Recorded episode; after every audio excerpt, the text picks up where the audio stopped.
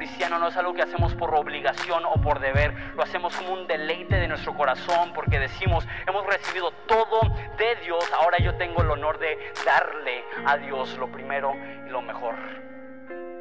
Creyendo, uno, que Dios es un Dios de provisión, creyendo que Dios es un Dios bueno, en agradecimiento por todo lo que hizo el año anterior, pero también como una iglesia, tomar esta ofrenda generosa y no destinarla para gastos recurrentes, sino destinarla para eh, proyectos especiales que nos ayuden a alcanzar más allá de lo que estamos alcanzando ahorita y poder hacer más e impactar más. Entonces, les dije la semana pasada, pero por si no estabas, este año vamos a tener cinco proyectos que van a salir de la ofrenda del día de hoy. Uno es que vamos a hacer una gira con la banda en la República Dominicana. Vamos a, hacer eventos gratuitos en las tres ciudades principales de la isla, este, con Banda Horizonte, yo dando un mensaje. Eh, la segunda cosa que vamos a hacer es que vamos a alimentar a 10 mil niños en Cuba. Hemos estado apoyando un desayunador allá, pero sentimos que podemos hacer mucho mejor eh, esfuerzo para ayudarles muchísimo más de lo que estamos haciendo ahorita. Y los tres proyectos como que un poco más grandes es que este año más bien vamos a iniciar tres iglesias. Uno, vamos a iniciar una extensión de horizonte en el este de la ciudad, en la Plaza Quilihuas que está en Avenida Quiligua, cerca de, donde termina el Boulevard Geranios, para poder servir a más personas. Esta reunión siempre es una de las más chicas en asistencia, pero aún así la iglesia está creciendo a un, a un paso sorprendente. La reunión pasada, gente parada, gente que entraba y se salía porque no encontraba lugar. hubiéramos puesto más sillas. Este, pero eh, Dios está haciendo algo súper especial y queremos extendernos más allá meramente de una ubicación. Ahora tener dos ubicaciones como iglesia. También vamos a iniciar una iglesia en la capital del estado. Vamos a ir a, Mexicali para empezar una congregación allá y también vamos a empezar algo en Monterrey. Y todo eso va a salir de, de lo que demos colectivamente el día de hoy. No sé si, tú te despertaste con, la expectativa de lo que va a suceder hoy, porque yo creo que eh, en nuestro trabajo en equipo va a ser lo suficientemente grande para hacer un impacto real en Ensenada, en Mexicali, en Monterrey, en Cuba y en República Dominicana. Entonces estamos súper, súper emocionados. Pero les comento esto por si no tuviste tiempo para prepararte, porque no te habías enterado, igual puedes venir entre semanas a la oficina y aquí vamos a estar para recibir tu ofrenda. ¿Cómo están? ¿Bien? Reyes, segunda de Reyes 7, voy a leer la historia, les voy a dar un poco de contexto para que entiendan lo que está sucediendo. En ese momento había una hambruna terrible en Israel y para empeorar la situación no solamente había una hambruna terrible, sino que estaban siendo invadidos por los arameos, que era un ejército más fuerte que el de Israel. Entonces, ah, como vieras la situación, una situación muy difícil. Y en, ese, en esa historia hay cuatro hombres con lepra que hacen algo sorprendente. Les leo la historia, dice así, sucedió que había cuatro hombres con lepra sentados en la entrada de las puertas de la ciudad. ¿De qué nos sirve sentarnos aquí a esperar la muerte? Se preguntaron unos a otros. Si nos quedamos aquí, moriremos, pero con el hambre que hay en la ciudad, moriremos de hambre también allá si regresamos. Así que sería mejor ir a entregarnos al ejército arameo. Si ellos nos perdonan la vida, mucho mejor, pero si nos matan, igual hubiéramos muerto. Qué optimismo de estas personas, ¿no? Si nos quedamos, morimos, si nos regresamos, morimos, si nos vamos con el enemigo, morimos, pues, vamos a ir con el enemigo a ver si nos perdonan. Así que al ponerse el sol, salieron hacia el campamento de los arameos, pero cuando se aproximaron al límite del campamento no había nadie, pues el Señor había hecho que el ejército arameo escuchara el traqueteo de carros de guerra a toda velocidad, el galope de caballos y los sonidos de un gran ejército que se acercaba. Por eso gritaron unos a otros, el rey de Israel ha contratado a los hititas y a los egipcios para que nos ataquen. Así que se llenaron de pánico y huyeron en la oscuridad de la noche y abandonaron sus carpas, sus caballos, sus burros y todo lo demás. Corrieron para salvar la vida. Cuando los leprosos llegaron al límite del campamento, fueron de carpa en carpa, comieron y bebieron vino, sacaron plata, oro y ropa, escondieron todo. Finalmente se dijeron entre ellos, esto no está bien. Hoy es un día de buenas noticias y nosotros no le hemos dicho a nadie. Si esperamos hasta la mañana, seguro nos ocurre una calamidad. Vamos, regresemos al palacio y contémosle a la gente. Así que regresaron a la ciudad e informaron a los porteros que había, lo que había sucedido. Salimos al campamento arameo, dijeron, y allí no había nadie. Los caballos y los burros estaban atados y todas las carpas estaban en orden, pero no había ni una sola persona. Entonces los porteros gritaron la noticia a la gente del palacio y el rey se levantó de su cama a la mitad de la noche y dijo a sus oficiales, yo sé lo que pasó, los arameos saben que nos estamos muriendo de hambre y por eso abandonaron su campamento y están escondidos en el campo y esperan que salgamos de la ciudad para capturarnos vivos y tomar la ciudad. Entonces uno de sus oficiales le dijo, deberíamos mandar espías a investigar que se lleven cinco de los caballos que quedan. Si les pasa algo, no será peor que si se quedan aquí y mueren con todos nosotros. Así que prepararon dos carros de guerra con caballos y el rey envió espías para que averiguaran lo que había sucedido al ejército arameo. Los espías recorrieron todo el camino hasta el río Jordán, siguiendo un rastro de prendas y objetos tirados por los arameos cuando huyeron desesperadamente. Luego regresaron y le informaron al rey. Entonces la gente de Samaria, que es Israel, salió corriendo y saqueó el campamento de los arameos. Así se cumplió ese día, tal como el Señor había prometido, que se venderían 7 litros de harina selecta por una pieza de plata y 14 litros de grano de cebada por una pieza de plata. Padre, te damos gracias porque estamos ansiosos de recibir de tu palabra. Entendemos y creemos que cada vez que le prestamos atención a la Biblia, cosas en nuestro interior cambian porque es imposible ser confrontados por tu palabra y quedar igual. Padre, te pido que nos inspires en esta mañana. Estamos creyendo que tú nos vas a hablar y te amamos en el nombre de Jesús. Amén. No sé si en algún momento querías hacer algo importante, algo grande, sin embargo te frenaste porque te sentías pequeño, no sentías que podías, no tenías la confianza para poder hacerlo. Quizás algo más chico como que ves a una chava que te interesa y, quieres ir a hablar con ella, pero de repente estás un poco inseguro y sabes que no, soy lo suficientemente apuesto para que ella quiera estar conmigo. Entonces tu desconfianza te limitó en hablar con, ella o quizá eh, una oportunidad de trabajo que, que querías un trabajo que se abrió, pero sabías que tu currículum no era lo suficientemente bueno o que no tenía suficiente experiencia, entonces optaste por ni siquiera intentar o quizá algo un poco más grande. Quizá Dios te ha llamado a hacer una diferencia, a hacer un sacrificio, ayudar a alguien a hacer una diferencia. Sin embargo, esta duda, te, eh, esta falta de confianza, ese temor te lleva a decir, es que yo no puedo hacer nada, yo no puedo hacer una diferencia. Me encanta esta historia porque cuatro leprosos salvaron a Israel. Estas personas, nadie hubiera dado ni un cinco por ellos, eran los rechazados de la sociedad. Y si tú conoces lo que es estar enfermo de lepra, quizá por lo que has visto en televisión o en internet, es una enfermedad terrible donde se te empiezan a caer los dedos y las manos y los pies y, te ves absolutamente débil y, totalmente a la merced de las demás personas. Y Dios usa a las cuatro personas más débiles para salvar una nación. ¿Por qué? Muchas personas a veces creemos que para ser usados por Dios necesitamos gran valentía. Necesitamos ser personas que se nos da de manera nata. Yo veo una dificultad y yo me enfrento a ella porque yo soy un hombre valiente. La Biblia dice que debemos de esforzarnos y ser valientes. Sin embargo, muchos de nosotros no somos eh, muy valientes. Contrario, somos un poco temerosos, un poco cohibidos. Entonces cuando vemos escrituras de valentía decimos, ay, pues me encantaría, pero yo, yo no soy valiente. Me encanta esta historia porque no se trató de la valentía de esos hombres, se trató de la desesperación de esos hombres. Que ellos se dieron cuenta, aquí vamos a morir, allá vamos a morir, pero si vamos al campamento de los enemigos, quizá hay cierta posibilidad de que no muramos. Y lo que les llevó a hacer algo que resultó en la salvación de todo Israel no fue un acto heroico de valentía, fue un acto de necesidad, urgencia y desesperación. Porque a veces la desesperación y la urgencia puede hacer más que la valentía.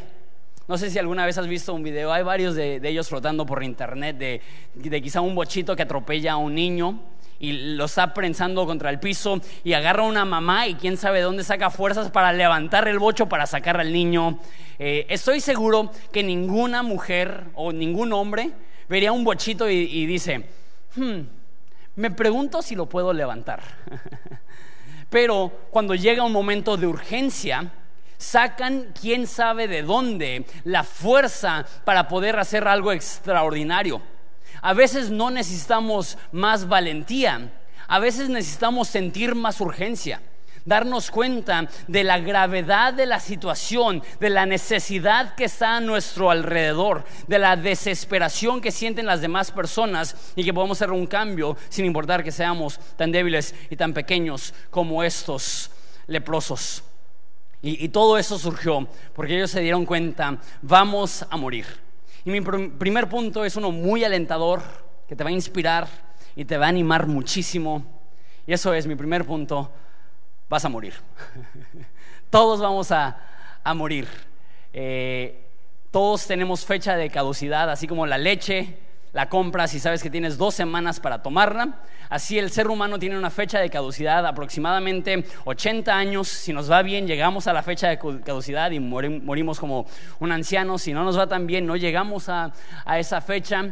Pero todo ser humano tiene una cuenta regresiva y nos estamos acercando cada día más a la muerte. Sé que llegaste a Horizonte para contemplar tu propia muerte el día de hoy. Esta semana fue mi cumpleaños. El viernes cumplí 29 años. Eh, ya estoy súper ruco. Yo, yo soy la definición de chavo ruco. O sea, me siento horrible. De hecho, por primera vez en, la vida cumplo años y así como que no quería que nadie se enterara, ¿no? y, y, sé que 29 años no son tantos, pero para mí siento que tengo un pie en la tumba. y el ser un ancianito me ha enseñado ciertas cosas. Nada, ¿cierto? Pero sí me puso a pensar, ¿sabes qué? Jamás voy a recuperar mis veintes.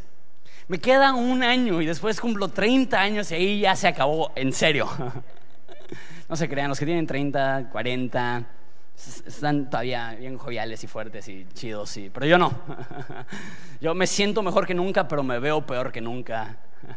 Estaba hablando con un chavo de, Horizonte, que es uno de los mejores crossfiteros del país, y Ahorita está compitiendo en Miami, está hablando con él. Yo tengo dos años haciendo ejercicio. Él está diciendo, ¿sabes qué? Es que siento que ya debería estar más fuerte en ese ejercicio, en ese ejercicio. Y me dijo, es que lo que pasa es que a tu edad ya empieza el declive. Y yo así, entonces lo corrí de horizonte. Ya no es bienvenido. Todos vamos a morir. Y ellos entendían que iban a morir y eso les llevó a hacer algo pero no tenemos que esperar a que la muerte se nos aproxime para darnos cuenta que las decisiones que tomamos hoy van a determinar el curso de nuestra vida a largo plazo. Y una de las cosas más importantes es considerar tu vida. ¿Cómo serás a los 80 años? Si sigues en, el mismo curso, en la misma dirección que estás tomando ahorita, cuando cumplas 80 años dirás, hice lo mejor para servir a Dios, hice lo mejor para hacer una diferencia en este mundo, hice lo mejor para apoyar a las demás personas. ¿O será posible que porque nunca hubo la urgencia, seguiste viviendo en la redundancia y en la repetición y en la rutina que no te permitió llegar al momento donde tenías la urgencia para decir, ya basta, quiero que mi vida cuente, quiero hacer una diferencia, quiero hacer algo que ayude a las demás personas. No importa qué edad tengas, quizá te ofende un poco que diga que soy viejo y tengo 29 años, pero conocí a una señora que murió hace como 12 años y e, ella conoció a Jesús cuando tenía 80 años y se murió de 96 años. Y esos últimos 16 años de vida, de los 80 a los 96, fueron los mejores años de su vida, donde ayudó a la mayor cantidad de personas, donde hizo una diferencia real en la vida de otras personas. Hizo más de 80 a 90 que de 1 a 80. Pero mi deseo es que no nos esperemos, que no digamos, no, pues ya algún día sino que desde ahorita, si no nos gusta donde estamos, si no nos gusta nuestra actitud, si no nos gusta nuestra situación, si sentimos que Dios nos ha llamado para más, si sentimos que Dios ha colocado un propósito más profundo en nuestro corazón, ¿para qué esperar para hacer una diferencia? Necesitamos más urgencia. Muchas veces la falta de valentía realmente es falta de urgencia. Muchas veces la falta de valentía es que no tenemos la desesperación de decir, necesito hacer algo diferente. Entonces esa desesperación les llevó a, ir al campamento de los enemigos y Y una vez más, no es que eran valientes, simplemente llegaron a un momento de urgencia porque ellos sentían, nos vamos a morir.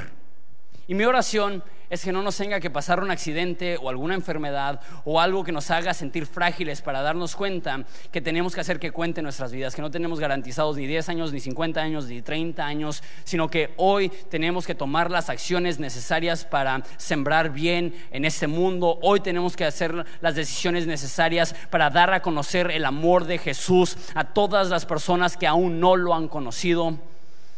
Entonces, esas personas, no por valentía, sino por necesidad, por urgencia, van al campamento de, los arameos. Y me encanta esto, porque dice que cuando ellos se están acercando al campamento de los arameos, que huyen los arameos, porque escuchan, Dios hace que ellos escuchen un ejército, caballos galopando y carros de guerra a toda velocidad. Me encanta esta imagen que cuánto daño le pueden hacer cuatro leprosos a un ejército. Son absolutamente indefensos y débiles y no podrían hacerle ni cosquillas a un ejército.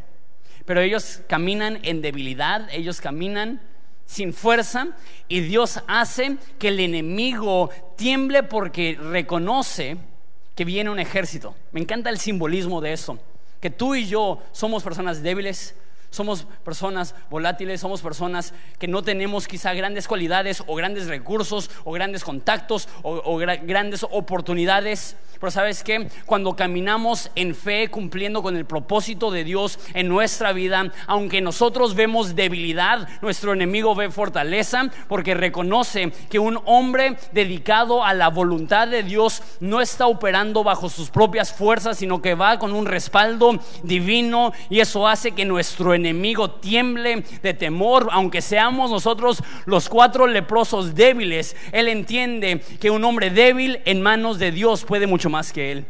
La Biblia dice que, que, no es con poder ni con fuerza, sino con el Espíritu de Dios. No se trata de nuestra capacidad, se trata de ser obedientes a la dirección de Dios. Y me encanta que cuando un ser humano se rinde a la voluntad de Dios, el enemigo tiembla. Me encanta esta imagen y huyen y, y tienen tanta desesperación, se paniquean tan profundamente que, dice que dejaron su oro, su plata, su comida, su vino, sus prendas de ropa.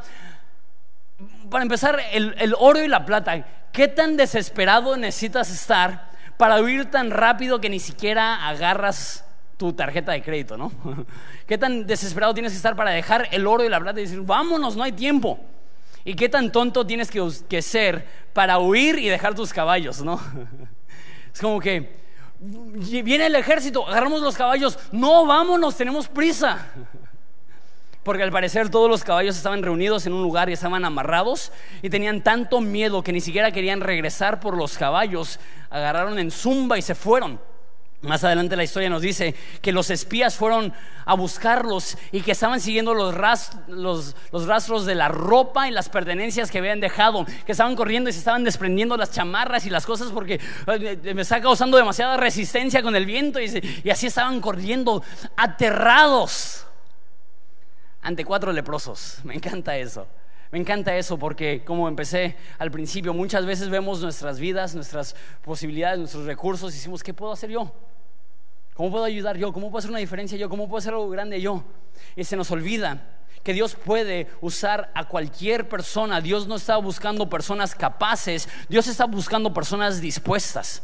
Dios no está buscando a personas grandes, Dios está buscando personas con una fe que es grande. Hudson Taylor, un gran misionero a China hace 200 años, dice, no hay hombres grandes, hay hombres débiles con una gran fe no depende de nuestro poder o nuestra fuerza o quién somos nosotros. Dios puede levantar algo débil para avergonzar algo fuerte, algo necio para avergonzar algo sabio, a cuatro leprosos para vencer a un ejército completo que toda la nación de Israel no podía contra ellos. ¿Por qué? Porque Dios lo hizo. Esos leprosos no llegaron a la ciudad diciendo, wow, nos tienen miedo. Diciendo, órale, está vacío. Se fueron, huyeron. Me encanta cómo es Dios. Que él, él provoca y produce una victoria de tal modo que no haya pregunta que Él lo hizo. ¿Y qué es lo que hacen? Pues lo que se esperaría de personas que no tienen que comer, aparte de ser leprosos, y cuando eres leproso no puedes estar en la ciudad porque era contagioso.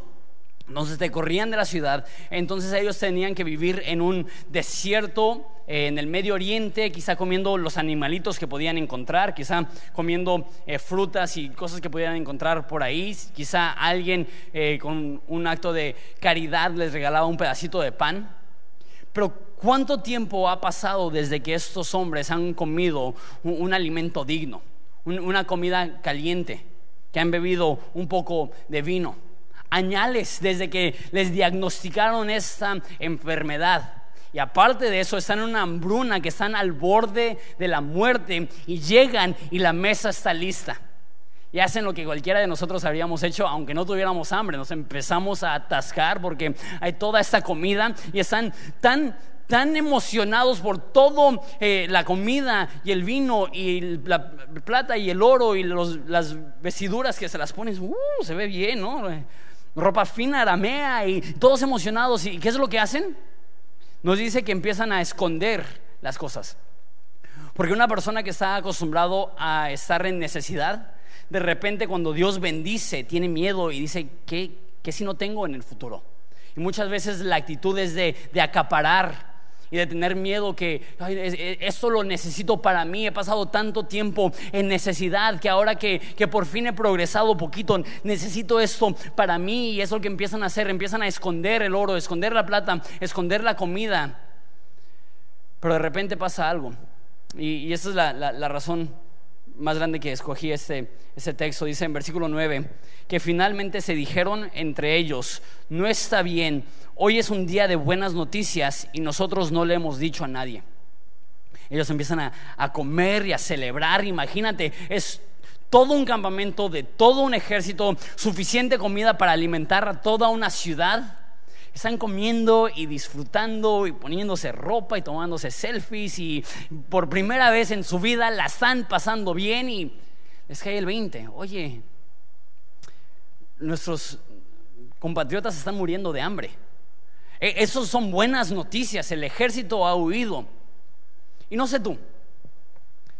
Yo no sé si yo hubiera tenido la actitud de estos hombres que después de tanta necesidad y tanto rechazo, hoy en día se usa un poco la frase de, que te traten como leproso o que te apliquen la leprosa, o sea, que la gente te rechace, no te quiera ver, no quiera hablar contigo.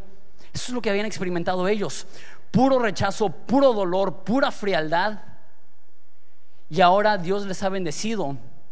Y yo creo que cualquiera de nosotros no los juzgaríamos si ellos optaran por decir, o sea, ellos no se preocuparon por mí.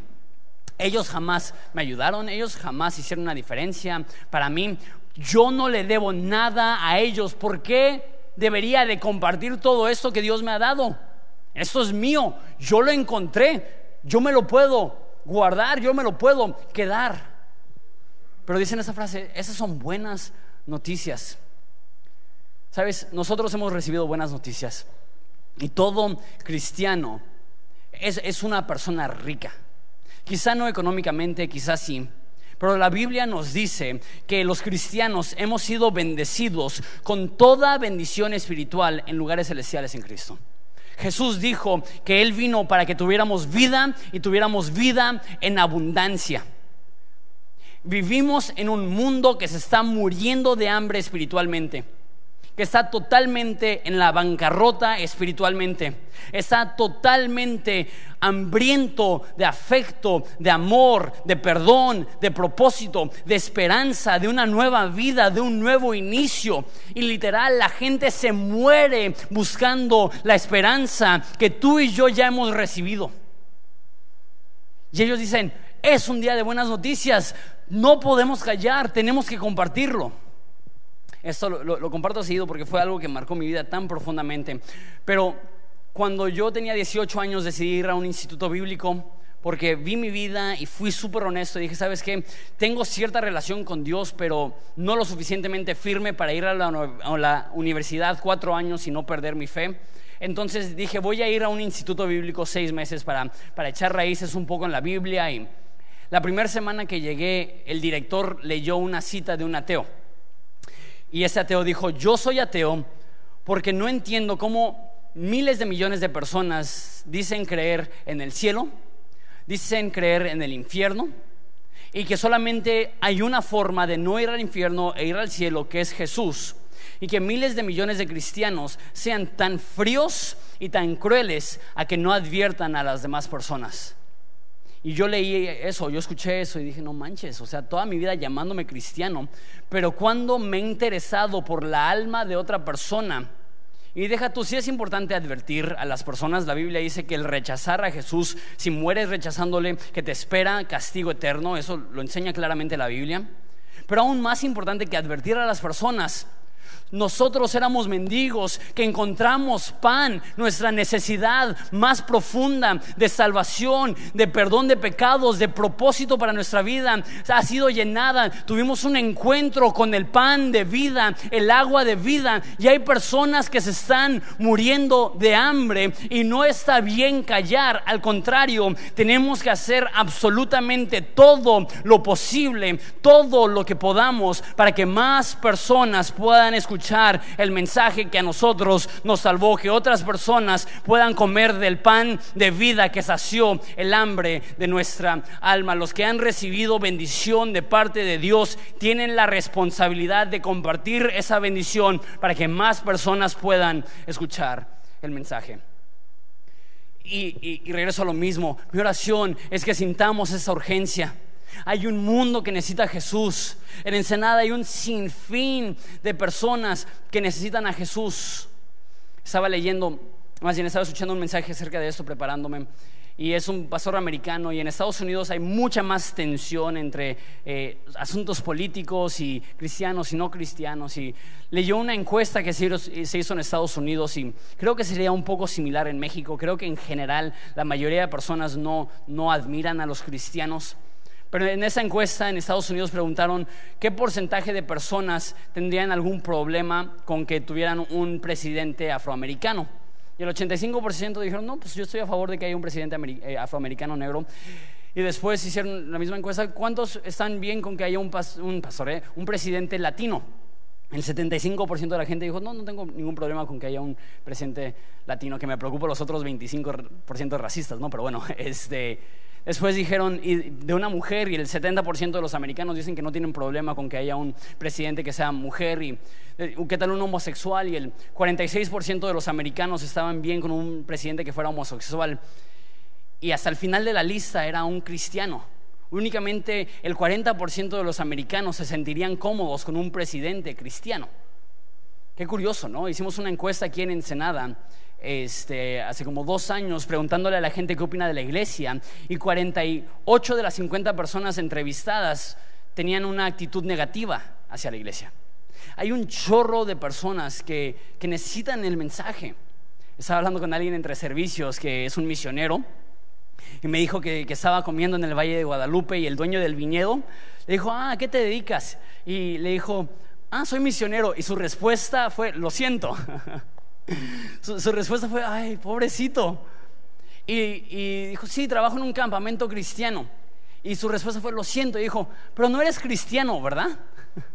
Casi diciéndole, qué, qué mala onda que te tocó trabajar con cristianos, pero tú no eres cristiano, ¿verdad? Solamente lo haces por dinero, ¿no?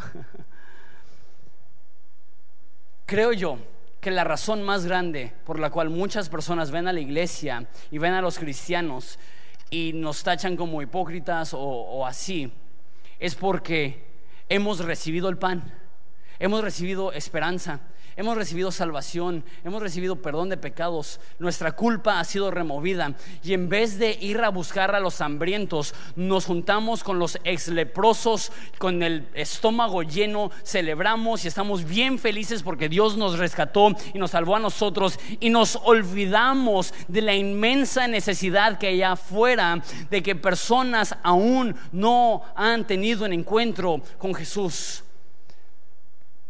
Ese mensaje necesita ser predicado, ese mensaje necesita ser compartido. Hay gente que se está muriendo buscando un poco de amor, un poco de cariño, un poco de fe, un poco de esperanza. Y nosotros que hemos recibido eso en abundancia, tenemos que ser personas dedicados a compartirlo. Termino con esto. Este algo de, que me marca machín de esa historia es que van de noche y está el campamento y empiezan a comer. Y dicen esta frase, no podemos esperarnos hasta el anochecer. Tenemos que ir ahorita. Y regresan a la ciudad para llevar el mensaje, pero, pero la misma urgencia que les llevó a no quedarse en la puerta de la ciudad esperando, es la misma urgencia que cuando recibieron esa provisión les hizo pensar, hey, ahorita. Hay gente que se está muriendo de hambre. Si no vamos ahorita, hay bebés que se van a morir de hambre. Si no vamos ahorita, hay personas que literal no van a amanecer. Y aplicándolo espiritualmente, la necesidad es real. No sé si lo ves. Caminando por las calles, viendo a los ojos a las personas, necesitan amor Necesitan alguien que les diga, mis pecados fueron perdonados, mi culpa fue removida, tengo paz en mi corazón, tengo gozo en la adversidad, tengo propósito en las tinieblas. Tengo fe aún en situaciones desesperantes. ¿Por qué? Porque comí el pan de vida, porque Jesús se mostró a mí. Tenemos un mensaje que el mundo necesita y está pidiendo a gritos y necesitamos tener la urgencia para decir, cueste lo que cueste, pase lo que pase, vamos a compartir este mensaje. Porque hay personas en la República Dominicana que necesitan escuchar ese mensaje. Porque hay niños en Cuba que quizá al alimentarlos a través de una iglesia, ellos van a saber que la iglesia es un lugar de provisión y de amor y de cariño. Personas al este de la ciudad que quizá de otra forma jamás hubieran escuchado el mensaje de Jesús. Personas en Mexicali, en Monterrey, y lo dije la semana pasada, pero lo creo de todo corazón. Un día tú llegarás al cielo y personas conociendo la historia completa se te acercarán y dirán, yo estoy aquí porque tú y Horizonte tuvieron la urgencia para invertir en República Dominicana, la urgencia para invertir en Cuba, la urgencia para invertir en Mexicali, en Monterrey, en Ensenada. Dar, amar, servir. No te garantizo que tu vida va a ser fácil. Todas las navidades veo la misma película, se llama Qué bello es vivir, es una película americana muy antigua, tiene de los años 40. Y la película es de un hombre que toda su vida está ayudando a las demás personas. Y llega al final de su vida y está endeudado y el banco le va a quitar su negocio y va a perder todo. Está deprimido, tan deprimido que quiere quitarse la vida. Y Dios le envía a un ángel para decirle, no, no, no, Quizá tú estás pasando por necesidad, pero quiero que veas todo lo que has hecho y lo lleva persona por persona y le muestra cómo hubiera sido la vida de esa persona si él no les hubiera ayudado, si él no hubiera hecho una diferencia en su vida. Y, y amo esa película porque cuando nosotros damos a Dios, a veces tenemos el privilegio de ver el fruto, de ver el resultado, pero aun cuando vemos, es la punta del iceberg. No tenemos ni la más remota idea de lo que Dios puede hacer cuando nosotros empezamos a servirle. Eso no lo conté en los demás servicios. Se me hizo muy íntimo, pero quiero compartirlo con ustedes. Para que estén orando por él. No sé su nombre, pero fui al banco hace dos, tres días y salí y estaba abriendo la puerta de mi carro y se me acercó un hombre que medía unos dos metros, pesaba unos 130 kilos, o sea, un torote. Y me dijo, Jonathan, solamente quiero darte las gracias. Y empezó a chillar, pero así a moco suelto, en el estacionamiento de Banamex, con la puerta abierta. Y era un hombre imponente, intimidante y así llorando. Me dijo, nunca he ido a Horizonte, pero escucho los mensajes por internet. Y, esa es la razón que no quise compartirlo y la razón que se me hizo tan íntimo. Me dijo, he perdido la fe. Me dijo, deja oro por ti. Dijo, no, no ores por mí. No tiene caso. Y me dolió tanto. Porque no importa qué tan oscura sea tu situación, no importa qué tan deprimido te sientas, en Jesús los mejores días están por delante. Y si atravesamos valles, y si atravesamos dificultad, pero sabes, Dios nos ha llamado para ir a esas personas que han perdido la fe, que han perdido la esperanza y recordarles, Jesús no se ha olvidado de ti, Jesús te sigue amando, no pierdas la fe, sigue caminando, sigue teniendo paciencia, aunque no sientas que Dios está ahí, Dios sí está ahí, aunque sientas que Dios te ha abandonado, Dios no te ha abandonado. ¿Sabes lo que somos tú y yo? Somos leprosos que encontramos comida y ahora nuestra misión es ir a otra gente débil, vulnerable, sola, en tristeza y decirles, Dios ya proveyó el pan de vida, ya hemos sido saciados, nuestra vida ha sido transformada. Y eso es lo que cambiará un país. Cuando lo tomamos a pecho, por eso inicié con esto. Hay tantas personas que se limitan. Yo creo que es un cáncer dentro de la iglesia que la gente ve su vida y dice, yo no puedo hacer nada para Dios. Es una mentira. Si Dios está contigo, tú puedes hacer algo grande para Él. Si los leprosos pudieron alimentar a toda una nación porque tuvieron la urgencia para salir de su zona de comodidad, porque tuvieron el amor por el prójimo para compartir lo que Dios les había dado. Dios te puede usar a ti. Tú no eres más débil que un leproso. Tú no has sido más rechazado que un leproso. Tú no eres más necesitado que un leproso. Y si Dios usó a leprosos para salvar una nación, Dios puede levantarnos a nosotros con todos nuestros rollos, con todos nuestros problemas, con todas nuestras deficiencias, con todos nuestros altibajos y usarnos para cambiar el mundo. ¿Sabes lo que me encanta de esta historia? El rey estaba dormido. El ejército estaba asustado y la gente se estaba muriendo de hambre. Y los únicos que pudieron hacer algo fueron los que tenían la desesperación y la urgencia. Dijeron, vamos a morir, ¿por qué no nos arriesgamos? Y Dios respaldó ese tipo de fe, ese tipo de riesgo, ese tipo de urgencia. Y muchas personas dicen, México cambiará cuando los políticos se pongan las pilas, cuando las personas de eminencia cambien, cuando las personas influyentes hagan algo y no saben que Dios no va a usar el gobierno para cambiar nuestro mundo. Dios no va a usar personas influyentes y con capacidades y con recursos y con palancas para cambiar el mundo. Dios está esperando que leprosos, débiles, personas con problemas se levanten y digan, no me voy a quedar aquí hasta que mueran. Yo haré todo lo posible para servir a Dios y Dios usará a su iglesia para provocar un cambio en México y Dios usará a su iglesia para hacer un cambio en el mundo. Los políticos, típico, ¿no? Dormidos. Pero la iglesia se levantará en fe. No sé tú, pero yo no estoy esperando a que la persona que está en los pinos cambie México.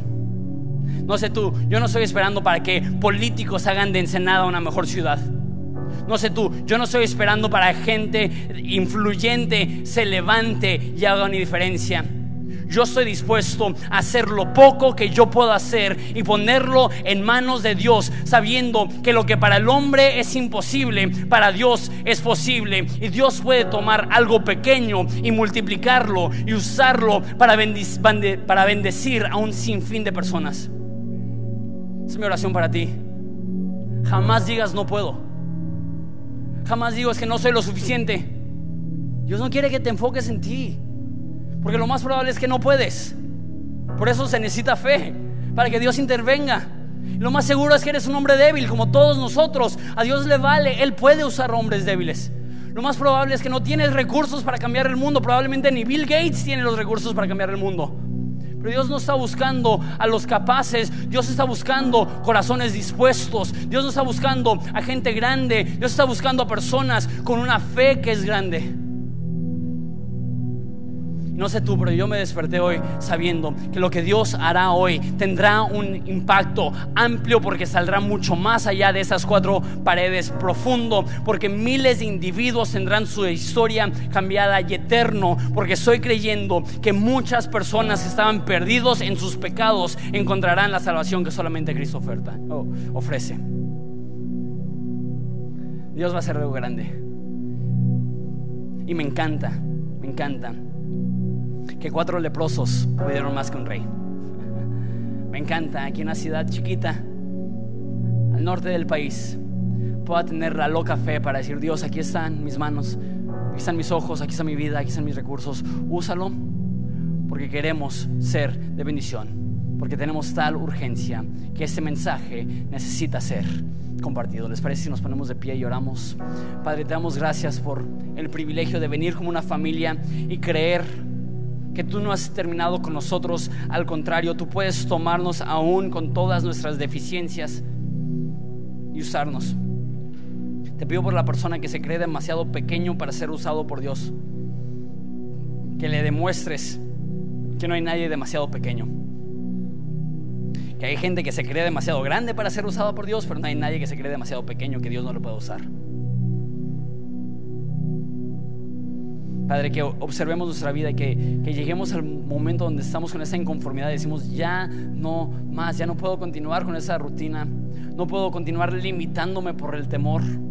Necesito caminar en fe sabiendo que con Cristo puedo hacer una diferencia. Que con Cristo cuando el enemigo me ve, no ve un pobre leproso, escucha un ejército y tiembla y huye porque entiende que Dios pelea a nuestro favor. Y aunque nosotros no somos nadie y aunque nosotros no somos nada, caminamos con el respaldo del Creador del universo, con la bendición del Creador del universo y sabemos que no nos va a hacer falta nada.